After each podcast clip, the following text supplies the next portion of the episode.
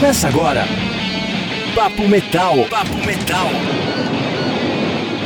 Edição 39 do Papo Metal começando agora e hoje tem entrevista com Cartada, banda de Curitiba que lançou recentemente o disco Recharged, que vem sendo muito elogiado. Tem bate-papo com Septic Flash, banda formada na Grécia no começo dos anos 90, que acaba de lançar disco novo também, o Modern Primitive. Tem novidade do Viper, cobertura do show do Metallica em São Paulo e muito mais, então cola na grade que tá começando. Papo Metal.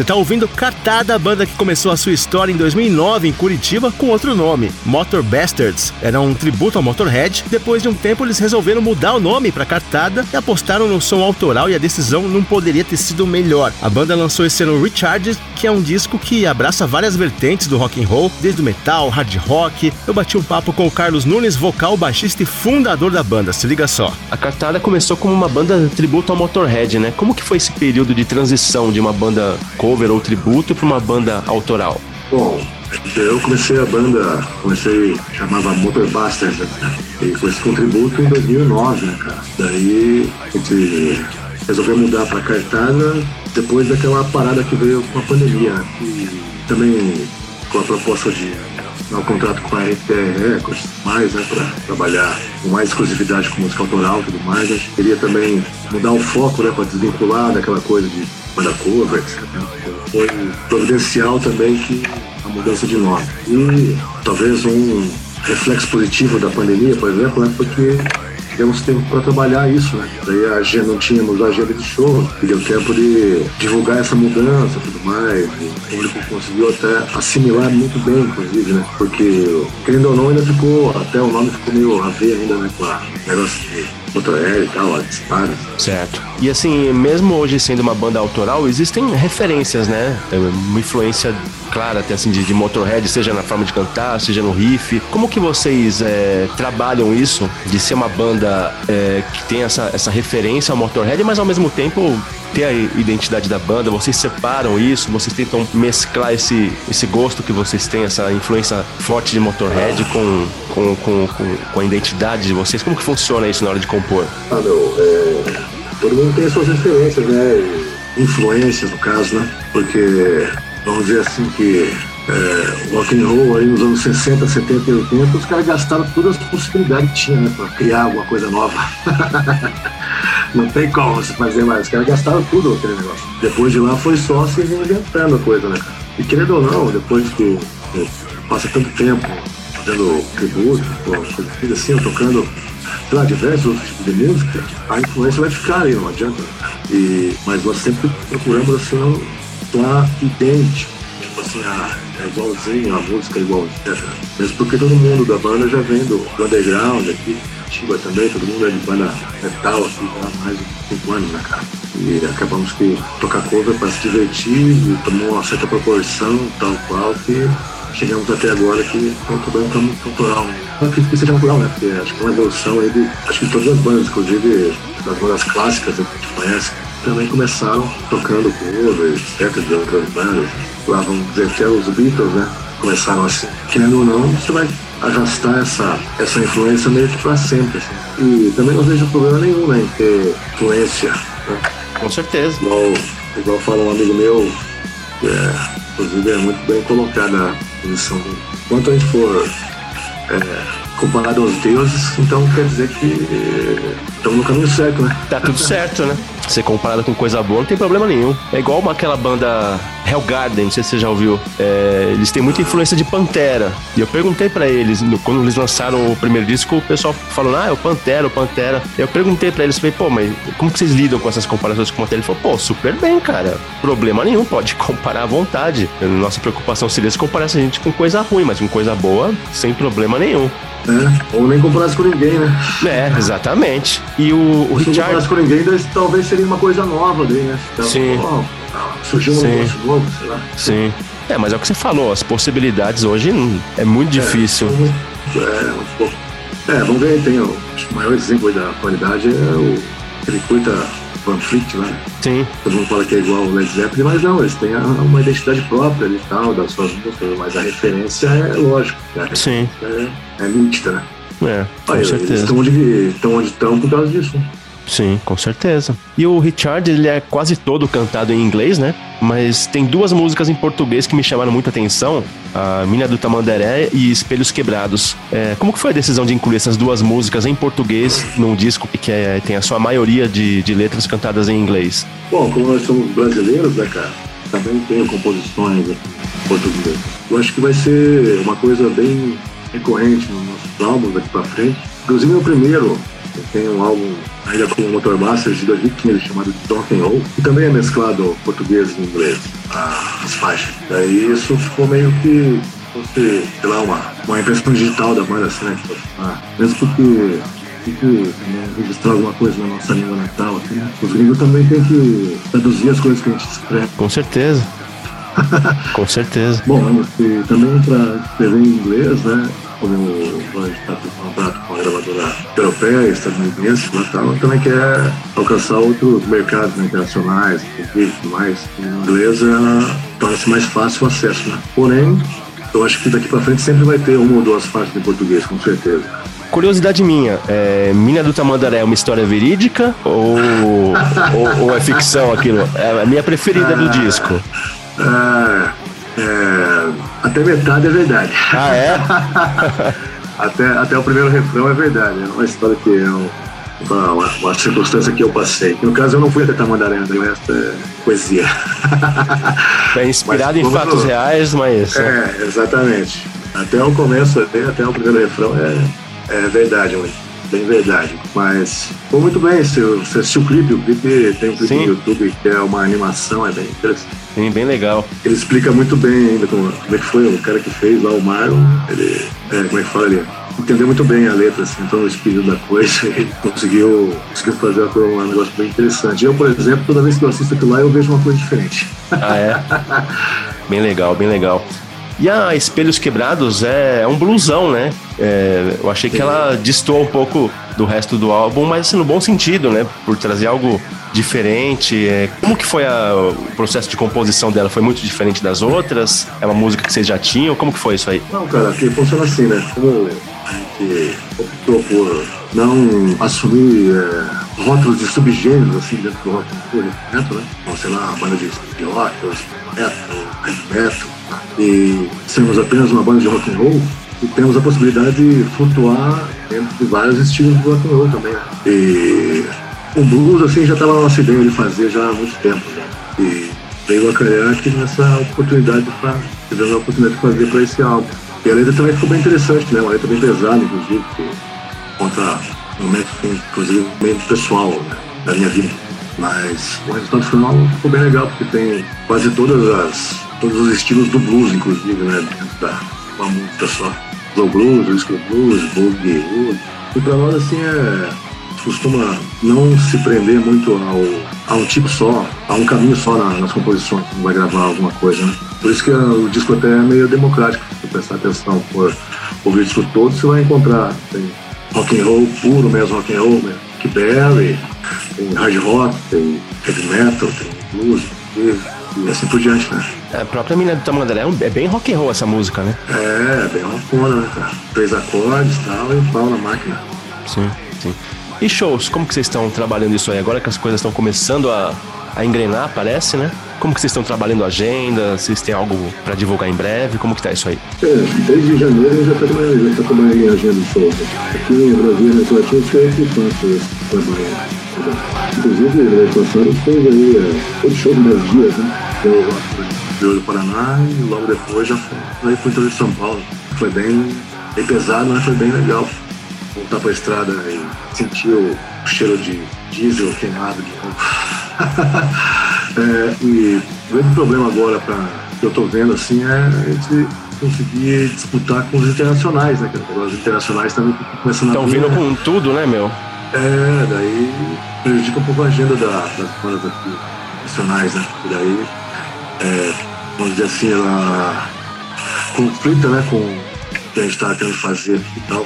Mas, mas tô trabalhando bem nessa agenda de novo. E acredito que esse mês de maio, acho que tem um ou dois shows e essa também já estou começando a trabalhar na agenda e pretendo viajar bastante já esse no ano. E com certeza, cair na estrada de novo, né, cara? A banda só se faz na estrada. Com certeza, com certeza. Cara, é isso. Obrigado pela, pela participação. Essa, esse espaço final aqui é para você deixar redes sociais. Pode ficar à vontade aí. Pô, valeu, hein, cara. Obrigado pelo convite aí, pelo Papo Metal também, aos ouvintes aí que tá ouvindo mais aí. É, continue apoiando aí a cena roll e metal nacional aí, que é isso que a gente precisa. Acompanhe seus shows, compre merchandising e tudo mais, né? Se alguém quiser saber mais da cartada, só procurar aí no Facebook, Instagram também, cartada oficial, cartada com dois T's, né? E também na, nos streams, né? Só procurar lá cartada com dois T's, lá que já acha lá nosso álbum lá na íntegra, para poder acompanhar e dar a sua opinião também. E nossos canais estão sempre abertos aí para todo mundo que quiser conversar com a gente, é só entrar em contato. E estamos à disposição aí também para conversar com a galera. Se quiser merchandise também pode entrar em contato diretamente também com nas redes sociais, né, que a gente já passa os links aí do pessoal que está distribuindo. E também tem o site da gravadora, da rtrrecords.com. Esse foi Carlos Nunes, do Catada, aqui no Papo Metal. O disco deles está bem legal. Fazem um rock and roll bem direto, sem preocupação com rótulos ou com um estilo definido. Você vai achar de tudo nesse álbum. Metal, rock and roll, blues, hard rock, como ele bem comentou na entrevista, né? Então confira aí e siga a banda nas redes sociais.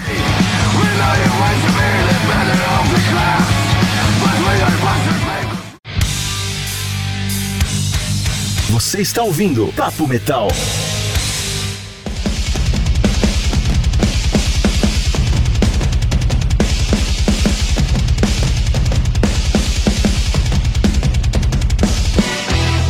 Tá voltando com tudo é o Viper. Eles lançaram esse som recentemente, Under the Sun, que vai estar no novo disco da banda, Timeless, e é uma música com a cara do Viper dos tempos de Theater of Fate, bem power metal, melódica, solos de guitarra muito bem trabalhados. E detalhe que essa é a primeira música inédita do Viper em 15 anos. Eles não decepcionaram não, muito pelo contrário, tá um puta som. E o Timeless vai ser o primeiro disco da banda com a formação atual, que tem além do Felipe Machado, o Pete Passarel e o batera, o Guilherme Martin, tem também o Leandro Cassoli nos vocais e o Kiko Shred na guitarra. O clipe tá animal também, foi dirigido pelo Caio Cobra, responsável pela direção dos filmes Intervenção e Virando a Mesa. Timeless sai dia 13 de julho e vai trazer 11 faixas inéditas, então agora é segurar a ansiedade.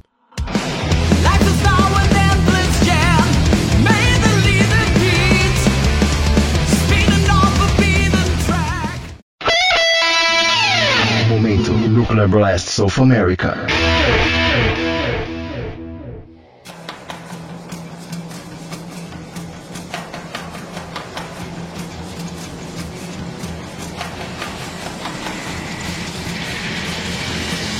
Momento Nuclear Blast de hoje destaca o Soulfly, banda liderada pelo nosso Max Cavaleira e que se prepara para lançar o 12 álbum de estúdio, Totem, que sai dia 5 de agosto pela Nuclear Blast Records. Esse som que a gente está ouvindo é Superstition e, segundo o próprio Max, o álbum é uma celebração ao espírito da natureza. Ele e o Zion, que é filho do Max e batera da banda, passaram dois anos trabalhando nessas músicas. O álbum foi produzido pelo Arthur Rizk, que trabalhou com Creator, Municipal Waste, Cold Orange, junto com o Max, que também fez a produção. E o disco traz algumas participações especiais de John Powers, do Eternal Champion, Chris Ulrich, do Power Trip, John Tardy, do Obituary, e também o Arthur Rizk, que tocou as guitarras do álbum, além de produzir o disco, né? Já que o Mark Rizzo saiu, não faz mais parte do Soulfly. O Dino Casares acompanhou a banda em alguns shows. Vamos ver se eles anunciam um guitarrista em breve aí para acompanhar na nova turnê. E para saber todas as novidades da Nuclear Blast no Brasil, segue aí no Instagram, arroba Nuclear Blast Records.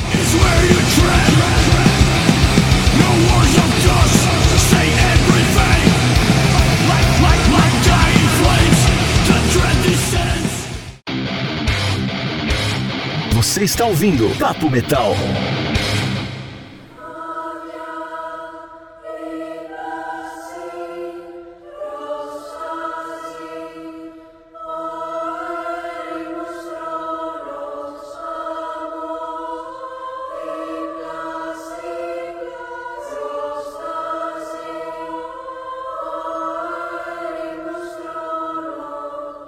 O Septic Flash é uma banda formada na Grécia no começo dos anos 90. Eles se inspiraram muito no doom metal, mas o som deles foi se transformando, ganhando influências de black, death. Hoje o som da banda transita mais por essa área do death, mesclando com elementos sinfônicos. O novo álbum deles, o Modern Primitive, saiu dia 20 de maio pela Nuclear Blast e eu conversei com o Sotiris, guitarrista da banda. Vamos ouvir um trecho, depois eu volto para traduzir. Uh, about the new album, the title make me think because Modern Primitive Uh, because today we have internet, we have Spotify, Zoom, and many things to make our life easier. But we have a pandemic situation too. We have yeah. wars, global warming.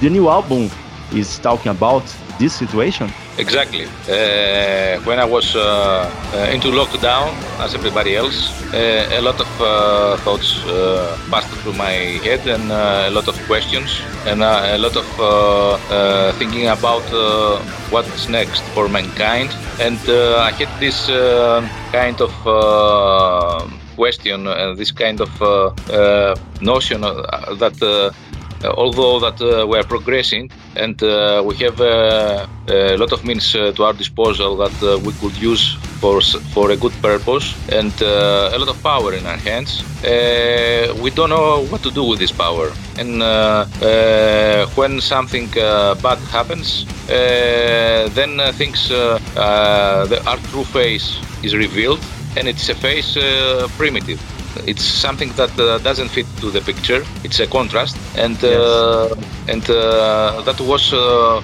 the main idea that I had that I wanted to use for our new album.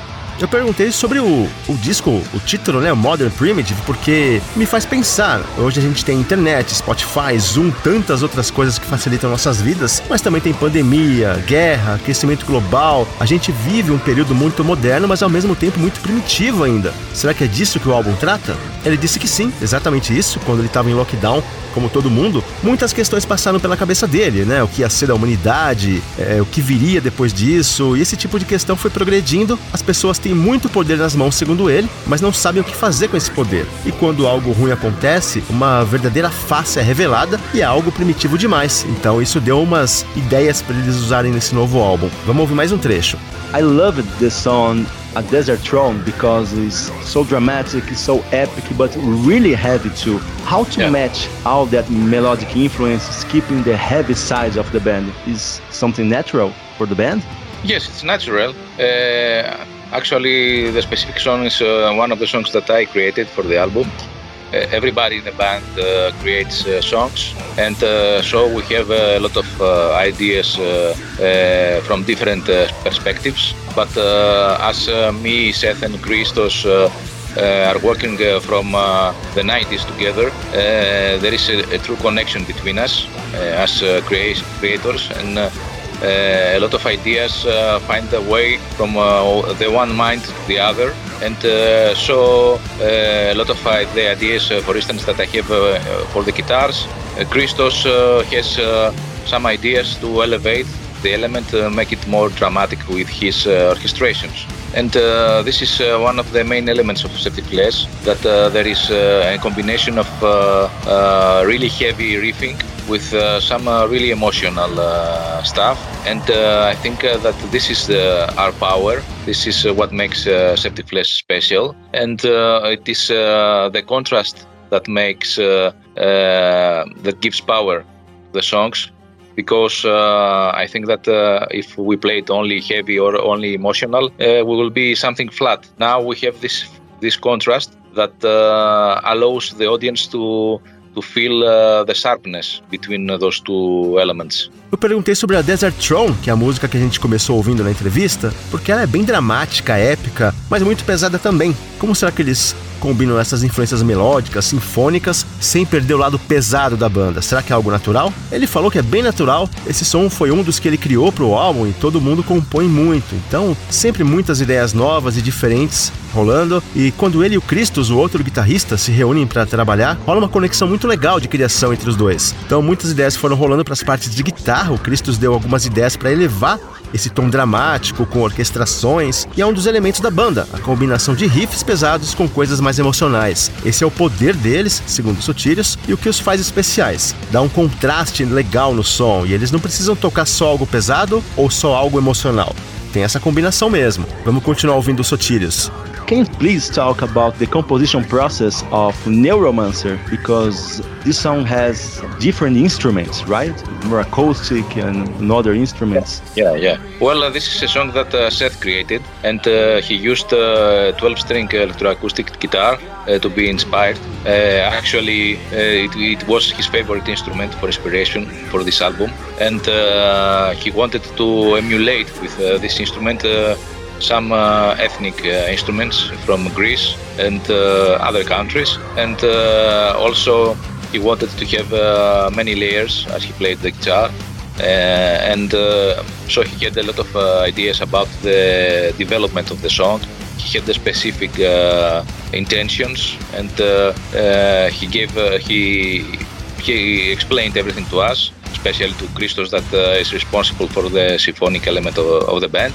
And uh, also, I had uh, the role of uh, providing the melodic lines, the, the, clean vocals for the song, and I, I, have I had a lot of ground in this song to attempt something more theatrical with my voice. And uh, also of course we, we had uh, some uh, lines that were taken from the choir and the female vocalist that we used.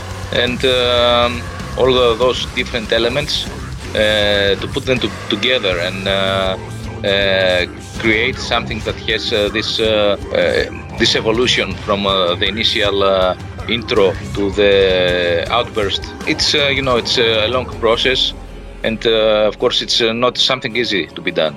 Eu perguntei sobre a música Neuromancer porque foi a mais difícil do álbum, aparentemente, né? Tem vários instrumentos diferentes, usaram guitarras de 12 cordas. Será que foi a mais trabalhosa para compor?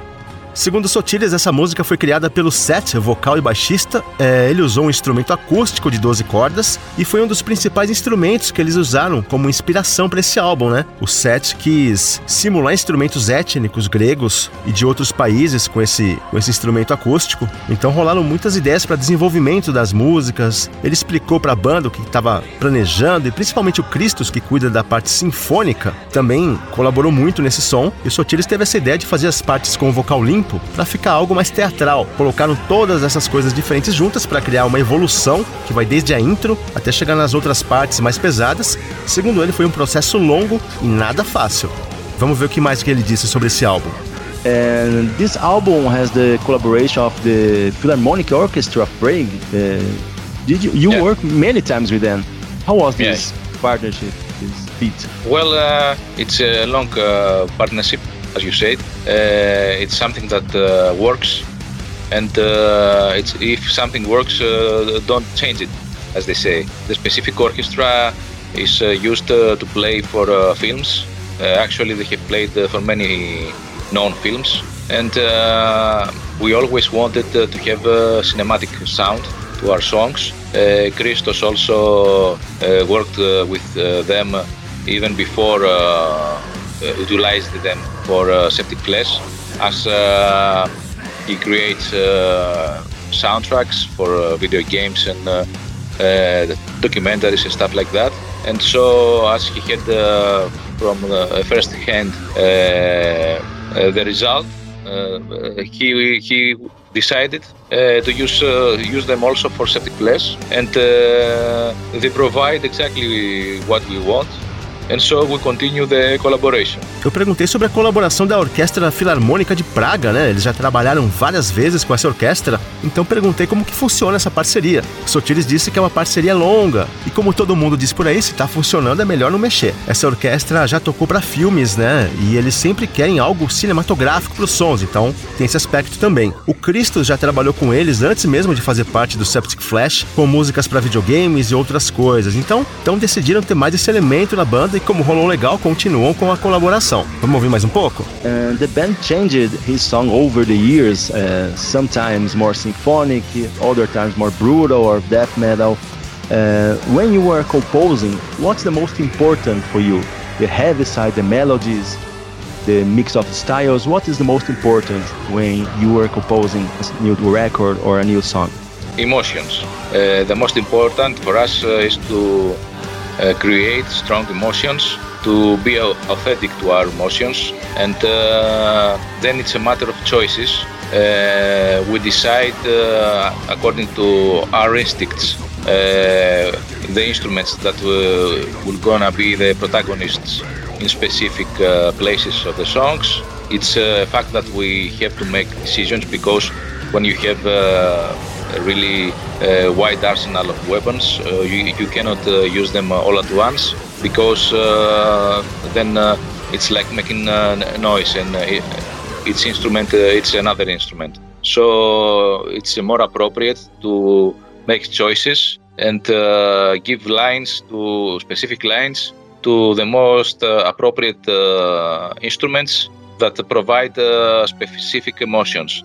This is something that we have perfected after years of experimentation. It is always difficult. It's not something that comes out from the first attempt. We make a lot of versions uh, of the songs. Uh, there are changes and changes uh, until we all feel uh, satisfied in the band.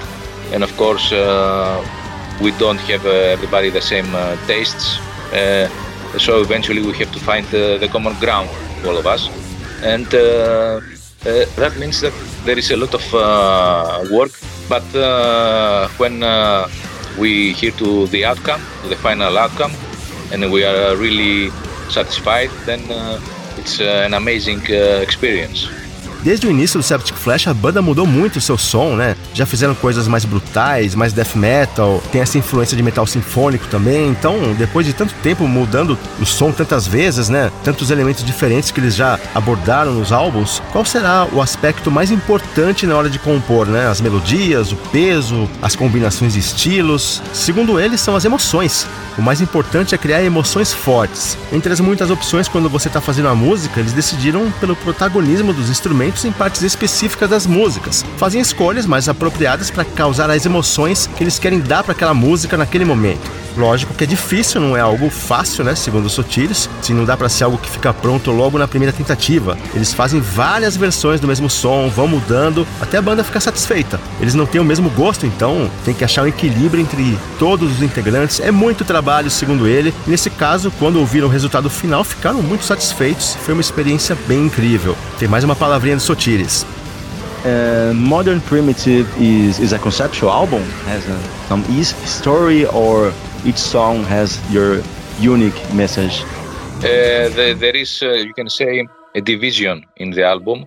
Uh, there are songs that have their own stories, and there are songs uh, that uh, follow a specific uh, direction. Actually, the first half of the album is composed by songs that have their own stories. The second and the third song, Hierophant and Self-Eater, are part of the same story, the story of salvation that I created, uh, that is about uh, uh, an hierophant that uh, uh, is not satisfied in just being uh, a priest, that has not actual connection with his God, and in order to achieve his this connection to the divine, he uses means that are not the the common means, the the approved means and so he reaches to a chaotic uh, entity and uh, gets devoured. this is the story. And uh, then uh, it is the son of Neuromancer that uh, uh, portrays a cyberpunk reality influenced by William Gibson, one of the pioneers of the specific science fiction movement. And then we have the second phase of the album, that uh, are thoughts that uh, were uh, born in my head during lockdowns and during the whole situation. And there are um, questions and thoughts about what's next for mankind and why uh, now that we are in this position of having more power and uh, uh, being more advanced than in the past, why we're unable to advance And uh, at the first uh, bad event, we become uh, we saw this primitivity in our uh, beliefs and in uh, our uh, way of uh, treating things. This is uh, the, the second and the most uh, dominant element in the album, and that's why the album uh, was uh, named uh, Modern Primitive. Será que é um álbum conceitual ou cada música traz uma mensagem? Segundo ele, pode-se dizer que tem uma divisão no álbum. Tem músicas que têm suas próprias histórias e outras que seguem uma outra direção mais específica. A primeira metade, segundo ele, tem seus próprios significados e a segunda tem a história de um padre que não está satisfeito em ser quem é, não consegue se conectar com o divino que ele acredita. E Neuromancer é algo mais cyberpunk, inspirado em William Gibson, que é um escritor de ficção científica, né? Um dos pioneiros aí. E são ideias que passaram pela cabeça deles durante o lockdown, questões do que está à espera da humanidade, como ter poder e avanço, e no primeiro acontecimento ruim, nos tornarmos primitivos. Esse é o elemento mais dominante nesse conceito do álbum, e daí mesmo que veio o título. Tem uma última mensagem do Sotiris, vamos ouvir. So, Sotiris, this is it. Uh, thank you very much for this interview, and you can let a final message to the fans, let social medias of the band. Feel free. Well, uh, I want to thank uh, our fans there. I know that there are people that follow us uh, since our early days, and this is uh, something uh, really important uh, for us. It's like family. This time we return with Modern Primitive, our 11th uh, album, that it's going to be released from Nuclear Blast Records. It's our first collaboration with Nuclear Blast. We're uh, really excited for this, and uh, I hope that uh, you will like it. Ele agradeceu todos os fãs que seguem a banda desde o começo, é algo importante pra ele, como uma família mesmo. Dessa vez estão aí com o Modern Primitive, que acabou de ser lançado pela Nuclear Blast, estão muito animados, ele espera que todo mundo goste. Esse foi o Septic Flash aqui no Papo Metal, bandaça de death metal que mistura som brutal com elementos sinfônicos, melódicos, é algo bem diferente. O disco já está disponível nas plataformas digitais, confira.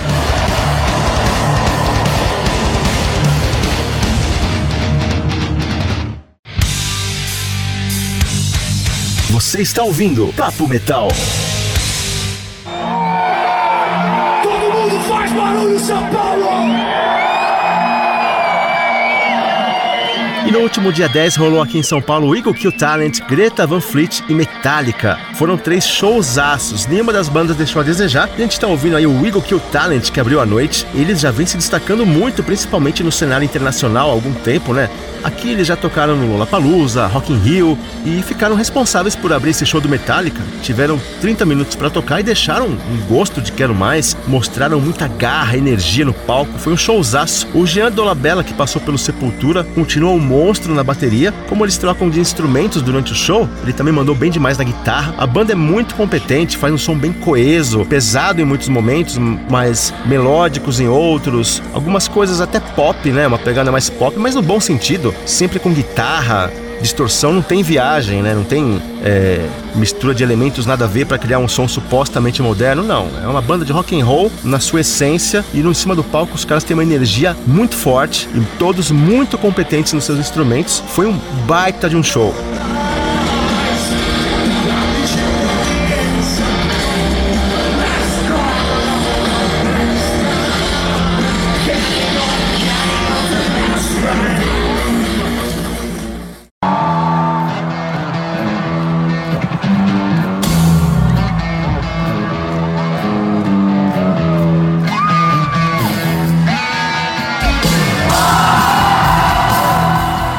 Depois veio o Greta Van Fleet, que a gente tá ouvindo aí de fundo.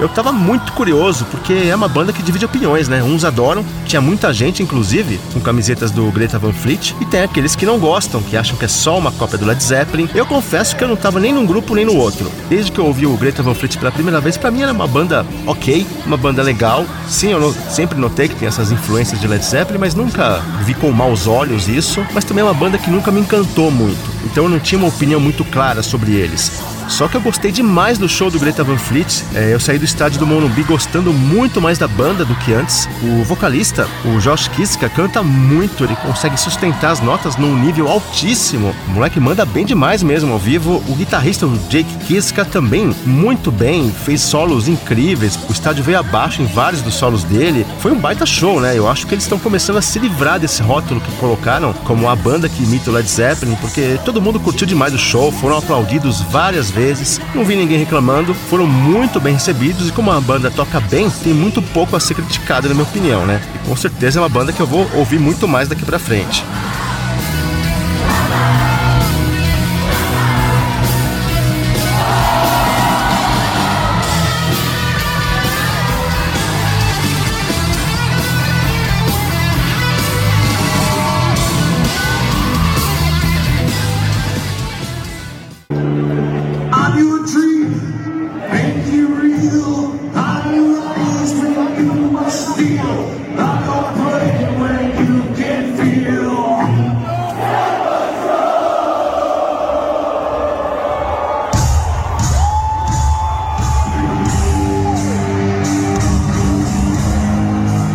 Aí veio Metallica com um show impecável como sempre. Foram duas horas de apresentação. Tocaram a maioria dos clássicos que todo mundo espera, né? Abriram com Whiplash, fecharam com Inter Sandman. Também rolou From Whom the Beltles, Ride Lightning, Fuel, Nothing Else Matters, Creeping Death. E o que eu curti é que eles abriram espaço no setlist para músicas que eles não tocam tanto, né? Como No Leaf Clover, por exemplo, que é algo que eu nunca tinha visto ao vivo. Eu vou em todos os shows do Metallica desde 99 e foi a primeira vez que eu vi eles tocando essa música. Out the Bone, do último disco Hardwire, também ficou muito animal ao vivo. Rolou até uma música do Anger, a Dirt Widow, que ficou bem legal ao vivo. Acho que o grande problema do Anger é a produção, né? Aquele som de bateria que eu não imagino da onde que eles tiraram e por que acharam que ficaria legal. Mas ao vivo a música fica bem melhor. Então, não prejudicou nem um pouco o setlist, o pessoal curtiu, até cantou a música, enfim. Foi bem legal. Foram três showzaços. O Eagle Kill Talent é uma das grandes bandas do Brasil. Acho que ainda merecem um maior destaque aqui. Poderiam tocar mais vezes no Brasil. Acredito que daqui para frente isso pode vir a acontecer. O Greta Van Fleet é uma banda que ainda tem muito para evoluir, mas já fazem um show bem coeso e convincente. E o Metallica é o Metallica, né?